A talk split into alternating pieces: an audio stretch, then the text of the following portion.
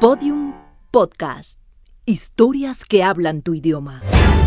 El Kama Sutra de la Innovación, séptima práctica, para reinventar tu vida y tu negocio. Con Jorge Cuevas.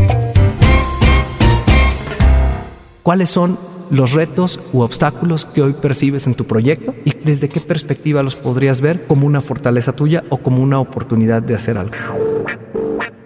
Este es el último episodio de podcast. Ay, qué triste, ¿no? Hay que, hay que, hay que llorar el duelo. No del Kama Sutra de la innovación, sino de los, de los neutrales, digamos, de la introducción. A partir de aquí, cada uno de los episodios va a tener que ver con una posición específica y con técnicas muy específicas. Esta fue la intro como para conocer todos los conceptos básicos de innovación y espero que te la hayas pasado muy bien compartiendo conmigo este espacio. Si tú te la has pasado como yo me la he pasado, pues ya la hicimos. Tuvimos un orgasmo podcastico juntos, ¿no? Y no podíamos dejar de hablar de algo muy importante que es por qué luego no quieres innovar. Porque a fin de cuentas, ¿cuánta gente no has escuchado hoy que, oye, sí, yo voy a armar mi startup, voy a empezar con mi negocio, o me voy a salir porque tengo este sueño, o voy a hacer intraemprendurismo en mi compañía? Pero al final muchas cosas se quedan en, promesas, ¿no? No le voy a entrar. Y uno de los elementos que más eh, obstaculizan eh, este tema tiene que ver con el miedo al fracaso. Y yo quisiera decirles a todos que si quieren innovar, tienen que fracasar.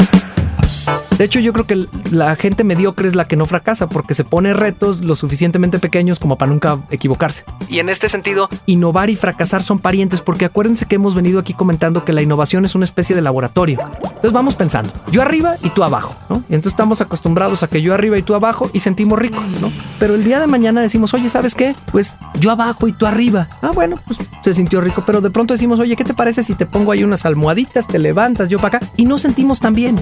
Ah, bueno, pues esa posición no nos gustó tanto, pues ahora de ladito. ¿Sabes qué es lo que sucede? Que eventualmente muchas de esas posiciones no las vas a disfrutar tanto. Ese fracaso es parte de la búsqueda de buscar nuevas experiencias.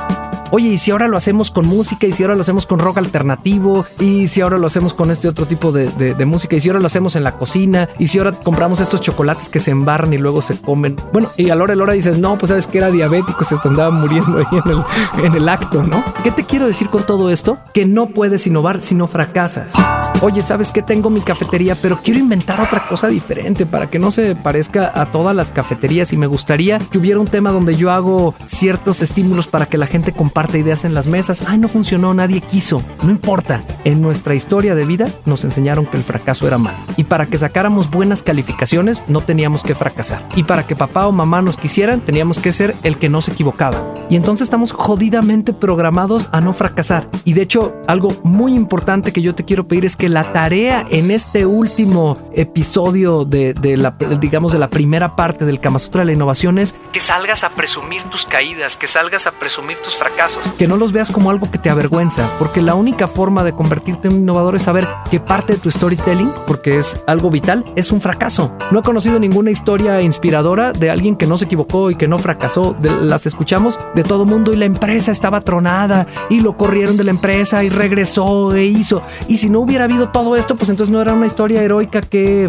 que compartir. Caerse cuando éramos niños nos caíamos y nos levantábamos. El primer desafío que tienes como innovador es el miedo al fracaso. Y la tarea es que busques, que compartas y que presumas todos esos fracasos que alguna vez has tenido, porque eso te va a hacer fuerte. Si tú reconoces tu debilidad, eres muy fuerte. ¿Sabes qué ejemplo me encanta? Y el de Gandhi. Ves ese pelado y dices, este está súper flaquito, eh, ¿Cómo este güey se va a echar a los ingleses al pico? O sea, ¿cómo va a independizar a la India? ¿Y saben qué hizo?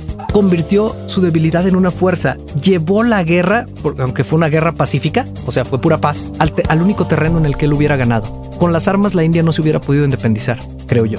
Pero él se lo llevó al terreno de la paz y al terreno en el que incluso él terminó siendo amado por muchos de los ingleses.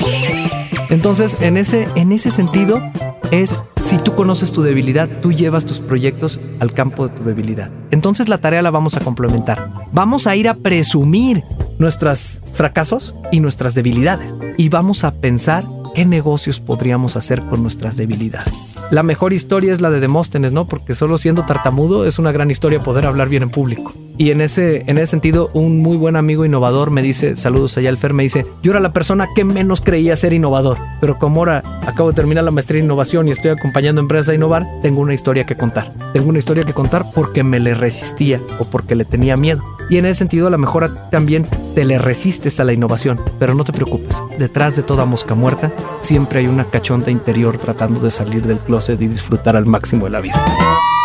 Todos tenemos un cachondo interior listo para salir, pero a veces está muy guardadito. ¿Te queda clara la tarea? Entonces vamos a la pregunta. Y la pregunta es, ¿cuáles son los retos u obstáculos que hoy percibes en tu proyecto y cómo, desde qué perspectiva los podrías ver como una fortaleza tuya o como una oportunidad de hacer algo. Me parece que ahí vas a, a encontrar cosas bien interesantes. Si lo pongo en esta, pues el, reto que veo es que en mi equipo de fútbol todos somos chaparritos. ¿Ese es un defecto? Pues sí, pero entonces tengo que llevar el juego al terreno de tocar por abajo. Oye, en el mío todos somos retroncos y grandotes. Ese es el reto. ¿Cómo lo vas a hacer una fortaleza? Pues juega a dividir el balón y a que haya mucho choque y golpe, porque si no los chiquitos te van a poner una trapeada. Pregúntale al Messi, ¿no? Entonces es, un poco como ese tipo de cosas el que tenemos que ver, porque a fin de cuentas la hocicosis es con lo que hemos crecido. Y la hocicosis es tenle miedo al fracaso. Pero aquí todos los que estamos aquí amamos el fracaso, porque a fin de cuentas no hay malos ni buenos actos sexuales. Hay oportunidades de aprender un poquito más. Mi nombre es Jorge Cuevas y soy autor del Kama Sutra, de la innovación.